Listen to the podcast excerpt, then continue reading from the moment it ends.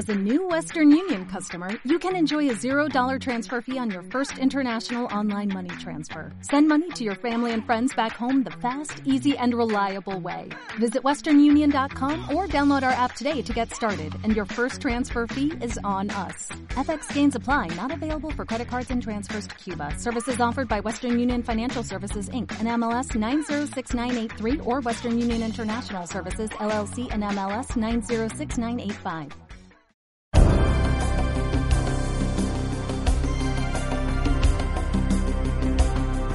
Fonolibro presenta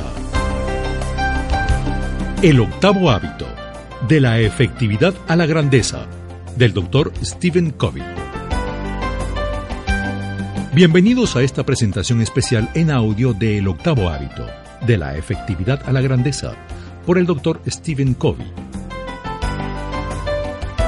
El doctor Covey realmente cree que ser efectivos como individuos y organizaciones ya no es simplemente una opción, es una necesidad para sobrevivir en el mundo de hoy. Pero para prosperar, innovar, sobresalir y liderar en lo que Covey llama la nueva era del trabajador del conocimiento, tenemos que utilizar la efectividad como base e ir más allá. Lo que esta nueva era en la historia de la humanidad exige es grandeza, cumplimiento, una ejecución apasionada y una contribución significativa.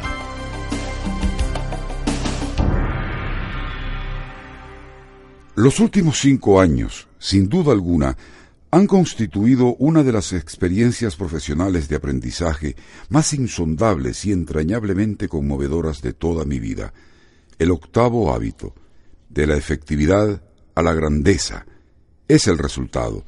Un libro que reescribí por lo menos una docena de veces, pero quiero que sepan que la superposición de mi cadena de intuiciones con los cambios profundamente significativos que han ocurrido y están ocurriendo en el mundo han avivado una honda emoción y un gran entusiasmo en mí. Desde que realicé mi trabajo inicial sobre los siete hábitos de personas altamente efectivas, no había sentido tanta pasión ni una convicción tan poderosa, y todo porque he comenzado nuevamente a enseñar. A medida que he comenzado a transmitir estas ideas, las personas han respondido en forma tan vehemente y positiva en todo el mundo que muchas de ellas sienten un gran vacío en sus vidas. Esa misma carencia se observa en organizaciones a nivel mundial, la mayoría de las cuales luchan por alcanzar sus máximas prioridades. Veamos ambos elementos. Primero el personal y luego el organizacional. Escuchen estas expresiones personales para ver si posiblemente se identifican con una o dos de ellas. Estoy atascado, no salgo de la rutina de siempre, no tengo vida propia, siento que he hecho demasiado, estoy exhausto, nadie realmente me valora ni me aprecia. Mi jefe no tiene ni idea de mis capacidades. Siento que nadie me necesita ni en el trabajo, ni mis hijos adolescentes y adultos, ni mis vecinos o mi comunidad, ni mi pareja, salvo quizás para pagar las cuentas. Me siento frustrado y descorazonado. No gano lo suficiente para cubrir mis necesidades. Parece que nunca salgo adelante. Quizás no estoy capacitado para hacerlo. Lo que yo hago no cambia nada. Me siento vacío, mi vida carece de sentido. Parece que falta algo. Siento rabia, tengo miedo. No puedo darme el lujo de perder mi trabajo. Me siento solo. Estoy totalmente estresado. Todo es urgente. Me controlan hasta lo más mínimo y me siento ahogado. Estoy aburrido, simplemente cumpliendo con lo exigido. Estas son las frases típicas de lo que muchas personas sienten, expresan abiertamente o guardan en su corazón. De hecho, puedo ir a cualquier grupo, y lo hago siempre y en todas partes del mundo, y hago una simple pregunta.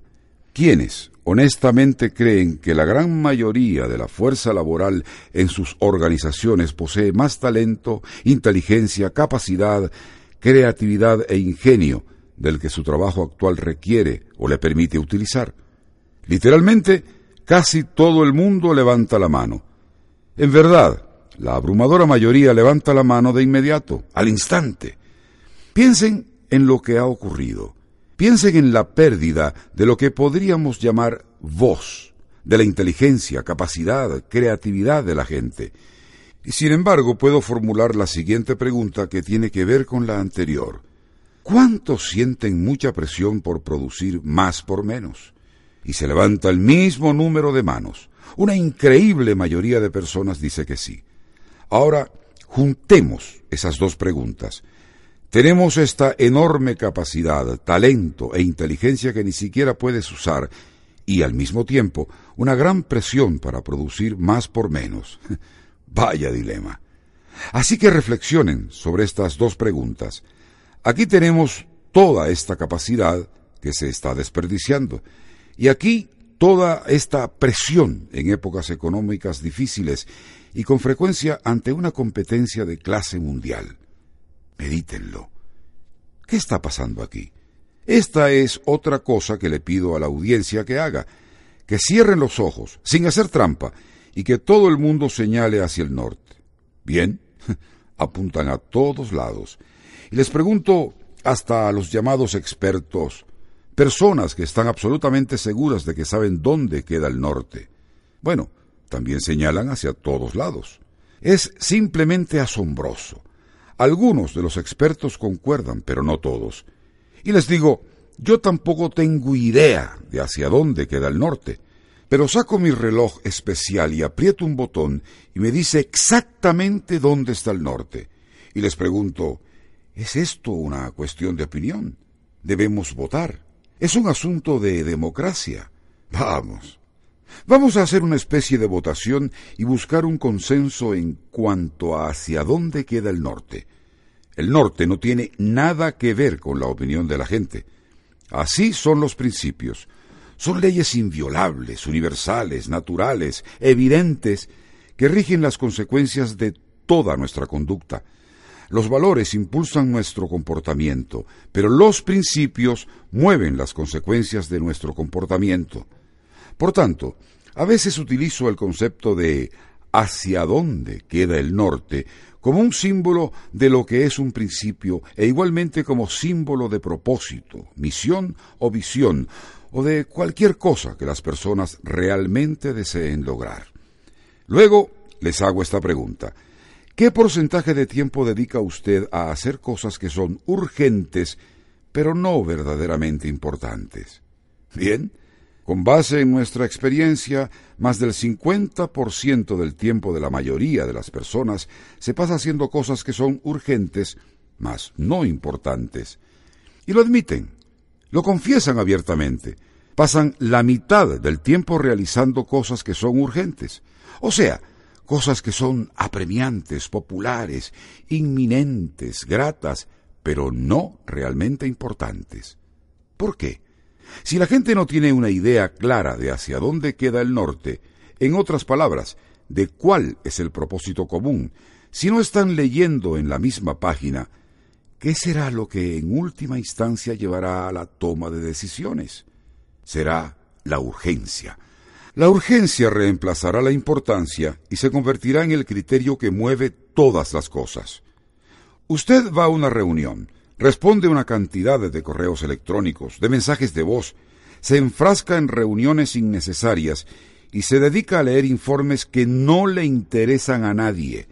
Esto ocurre todo el tiempo dentro de las organizaciones.